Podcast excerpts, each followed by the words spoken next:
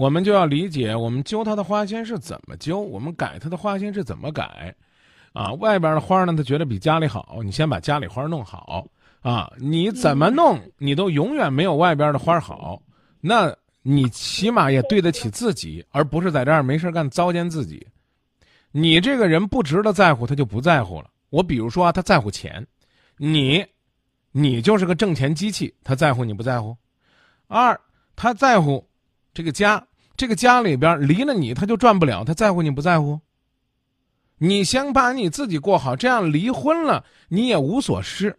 所以当他已经什么都不在乎的时候，你就先在乎自己就行了，因为你没有什么东西可约束他了。你刚才说那个问题非常直白，离婚也不怕，什么也不怕。你跟他耍赖，他更不怕。那你干嘛要去耍赖呢？你还不如过好你自己。